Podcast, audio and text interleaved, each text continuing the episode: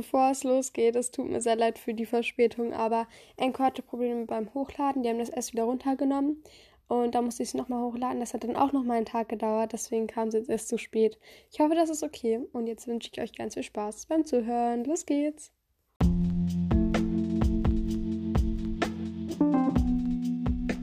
Lenes Real Life, ASMR, Bücher, Girls Talk und Politik.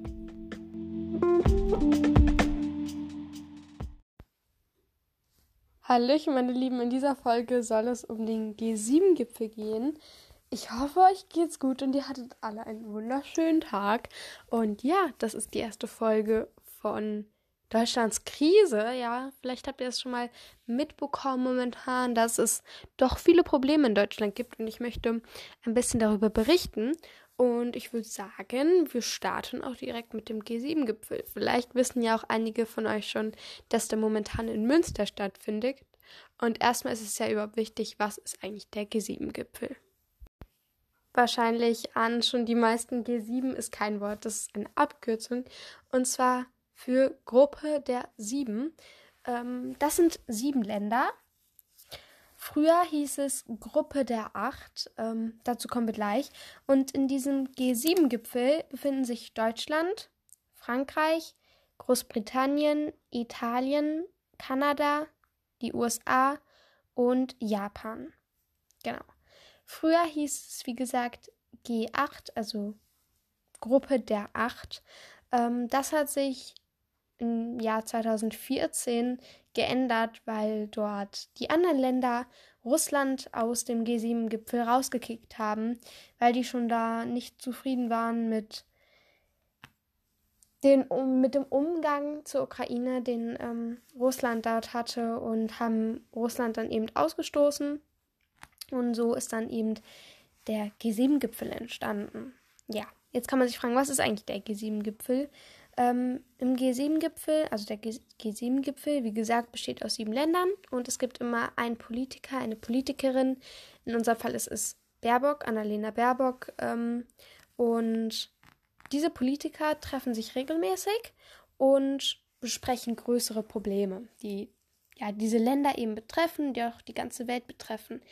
Ähm, vielleicht habt ihr bei euch an der Schule eine Schülervertretung. Also ich bin zum Beispiel bei uns Unterstufensprecherin und bin da halt für die Unterstufe zuständig und spreche eben für die bei Probleme, bei Problemen. Und ja, dann gibt es noch Mittelstufensprecher, ähm, Oberstufensprecher und wir treffen uns dann regelmäßig und ja, berichten so ein bisschen. Wir haben auch Sprechstunden für die anderen Schüler, falls sie Probleme haben. So kann man sich das ein bisschen vorstellen. Natürlich in einer ganz anderen Dimension. Ja, wir sind für unsere Schule zuständig, die sind für ganze Länder zuständig.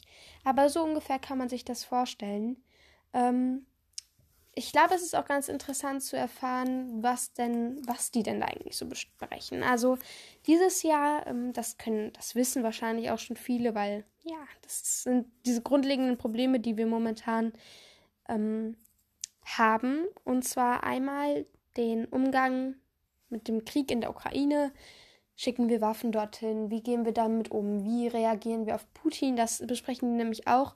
Also wie die diese Probleme mit Putin in den Griff bekommen, wie die mit ihm umgehen. Und das ist natürlich auch sehr schwierig. Ich meine, das stellt man sich so vor, als hätte man, als fände man ein Verhalten von jemandem nicht gut, aber müsste dann mit ihm vor Kameras und so lächeln. Und das besprechen die dort alles. Also ich meine, das ähm, müssen Politiker auch können, wenn die wirklich in dem Bundestag zum Beispiel wollen, dass die auch ihren Wut im Griff haben, was manche Parteien nicht haben. Aber das ist eigentlich eine große Voraussetzung und sowas besprechen die dort natürlich auch. Ähm, eine weitere Frage ist, was die man gegen Armut tun soll, dass ähm, viele Menschen hungern, kein Schulsystem haben, kein Zuhause haben, und ähm, ja, da habt ihr das bestimmt auch schon ganz oft gehört mit der Taliban und so. Deutschland ist da, sind, wir sind nicht die besten Helfer, aber ich meine, es geht. Ähm, ist auf jeden Fall besser, als nicht zu helfen. Und ja, genau, sowas besprechen die dort auch.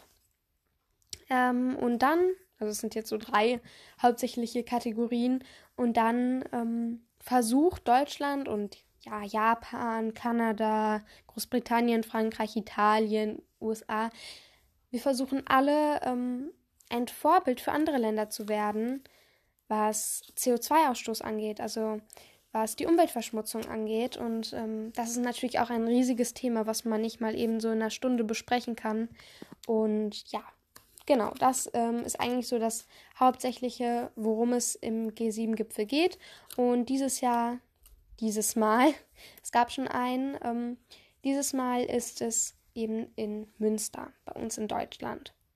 Wahrscheinlich seid ihr jetzt auch schon gespannt, was da jetzt überhaupt bis jetzt schon herausgekommen ist. Also was diese sieben Länder vorhaben zu verbessern in der Welt. Und Annalena Baerbock hat in einem Interview Folgendes erzählt und das würde ich euch jetzt gerne einmal vorstellen. Und zwar hat sie gesagt, dass rund 30 bzw. 40 Prozent des Stromnetzes in der Ukraine zerstört sind. Die Menschen haben in Schulen und Krankenhäusern kein Licht. Ähm, die verhungern und erfrieren dort in der Ukraine, jetzt vor allem im Winter, ist es natürlich auch schrecklich, dass die dort keine Heizung haben, keinen Strom, wie gesagt, und nicht heizen können, keine Heizung haben. Ich wiederhole mich, Lene. Ähm, nichts machen können, kein Wasser kochen, gar nichts. Die haben dort kein Licht, die haben gar nichts. Vor allem ist es natürlich auch wirklich schlimm für Krankenhäuser, für wichtige Sachen, wo Menschen, die verletzt sind, gesund werden und wo es eigentlich am wichtigsten ist, dass es dort hygienisch ist und dass die Menschen alles zur Verfügung haben, was man braucht, um Menschenleben zu retten. Und das ist leider momentan nicht der Fall. Und das ist eines der größten Probleme. Außerdem können Pumpwerke, die mit ähm, Strom betrieben sind, kein Wasser mehr pumpen. Das heißt, die Wasserversorgung ist dort ganz knapp.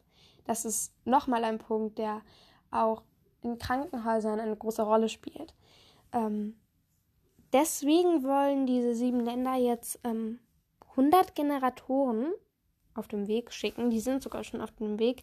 Heizgeräte, Pumpen, ähm, Wohncontainer, Sanitärcontainer, Betten, Decken, alles, das ein bisschen normales Leben in zwei, drei Orten wiederkehren kann. Alle wissen, es wird nie wieder so sein wie früher. Ja, es dauert Jahrzehnte, bis überhaupt ein Bruchteil von der Ukraine wieder aufgebaut ist. Und ja, das ist sozusagen die Winterhilfe von diesen sieben Ländern.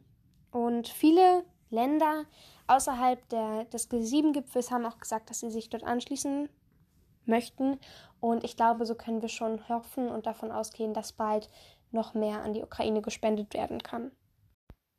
Außerdem wollen sie natürlich nicht akzeptieren, nicht akzeptieren, dass Frieden und das internationale Recht gebrochen wird und dass Putin mit dem Brechen, mit dem Brechen, das betont Annalena Baerbock, ähm, der Ukraine durchkommt und erfolgreich ist. Ähm, außerdem wollen sie halt die Ukraine unterstützen, was natürlich klar ist. Und ich hoffe, dass ähm, es auch viele Länder sich dabei noch anschließen wollen und können und ähm, das internationale Recht verteidigen. Natürlich gibt es eben auch wirtschaftliche Entwicklungen in anderen Regionen. Das steht auch auf dem Tagespunkt des G7-Gipfels und die Klimakrise sowie die Ernährungssicherheit. Also wie gesagt, ähm, was ich auch schon am Anfang meinte, das ist wirklich ein großes Thema. Armut und Ernährungssicherheit auf der Welt sowie die Klimakrise, in der wir stecken und auch noch lang stecken werden. Außerdem sollten deswegen eben in anderen Regionen wegen der wirtschaftlichen Entwicklung in anderen Regionen noch afrikanische Partner zugeschaltet werden. Und ja, genau.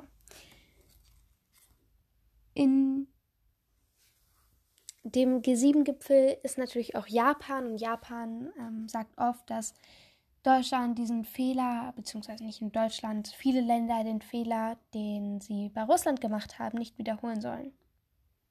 In China. Denn vielleicht wisst ihr das, dass wir sehr abhängig von China sind und China ist ein guter Freund von Russland, das nicht so gut ist. Denn wir haben alle gesehen, wir waren zu abhängig von Russland. Als Russland dann gesagt hat, wir gehen, wir drehen den Gashahn zu, da dachte sich unsere Regierung auch nur so, hey, kommt, was ist denn jetzt los so? Und deswegen dürfen wir uns nicht mehr so abhängig auch von China machen. Denn wenn ihr zum Beispiel mal unter Gläser guckt, es kommt alles aus China. Und wenn China auch mal dicht macht, dann haben wir ein großes Problem. Und das ist auch ein großes Thema, was ja die Politiker dort besprechen wollen. Ähm, ein, weitere, ein weiterer großer Skandal ist, dass im Iran, wahrscheinlich haben auch viele schon davon gehört, und zwar ähm, ist es so, dass im Iran viele Menschen auf die Straße gehen. Dort ist es sehr. Die Regierung ist nicht die beste, es ist sehr streng dort und Mädchen und Frauen dürfen zum Beispiel nur Kopftücher tragen. Ich glaube, ihr wisst, was dort los ist. Und ja, deswegen gehen diese Menschen auf die Straße. Dort gibt es im Iran leben natürlich auch viele Deutsche und Annalena Baerbock hat gesagt, bitte verlasst dieses Land. Ob man das so machen kann, weiß ich nicht. Also Iran ist immer noch ein sehr interessantes Land, ein sehr strenges, schlimmes Land, ein sehr, sehr, sehr schlimmes Land. Und diese Proteste dort werden immer größer. Es, da sind auch schon, also stand vor einem Monat, glaube ich, ungefähr 900, nee, 90 Menschen irgendwie ums Leben gekommen. Ich weiß es nicht genau. Auf jeden Fall sehr viele und ähm, es werden noch immer mehr, immer mehr. Warum diese Proteste überhaupt entstanden sind, das liegt an Musa Amini, glaube ich, heißt die. Und ja, sie war eine Frau, ähm, die in der ganzen Welt für Aufsehen gesorgt hat. Sie hat sich nämlich nicht so angezogen, wie die Regeln es ihr gesagt haben. Nach einer Festnahme der iranischen Polizei, sag ich jetzt mal, starb sie auch. Und man möchte, diese Protestierenden dort, die jetzt gerade auf der Straße sind, möchten, dass dieser Fall mit Musa Amini gelöst wird. Die möchten den wahren Grund, warum sie und wie sie gestorben ist. Von diesen Protestierenden laufen viele ohne Kopftuch und das findet die Regierung nicht so gut. Die Regierung nennt sie aufständisch und rassistisch ähm, und was eigentlich, also was, das ist ja rassistisch, was die machen. Also das ist so wie Putin. Die sagen, bevor sie denken, das versteht kein Mensch, was diese Menschen dort sagen. Keiner auf dieser ganzen Welt, außer diese Menschen, verstehen, warum die das sagen und sie verstehen es auch selber nicht. Die möchten einfach nur noch mehr Macht und das ist ganz, das ist sehr extrem im Iran. Und der eine Politiker dort, also ja, es gibt dort viele schlimme Politiker. Ein sehr schlimmer Politiker hat gesagt, dass es dort dafür auch ähm, harte Konsequenzen und Bestrafungen geben wird. Und das war es auch schon mit dieser Folge. Ich hoffe, euch hat es gefallen und ihr konntet etwas lernen. Das äh, würde mich auf jeden Fall sehr freuen. Schreibt mir das gerne, gebt mir eine kurze Rückmeldung. Das freut mich sehr. Und genau, ich wünsche euch noch einen wunderschönen Tag, habe euch lieb und wir sehen uns bei der nächsten Folge. Ciao, Kakao!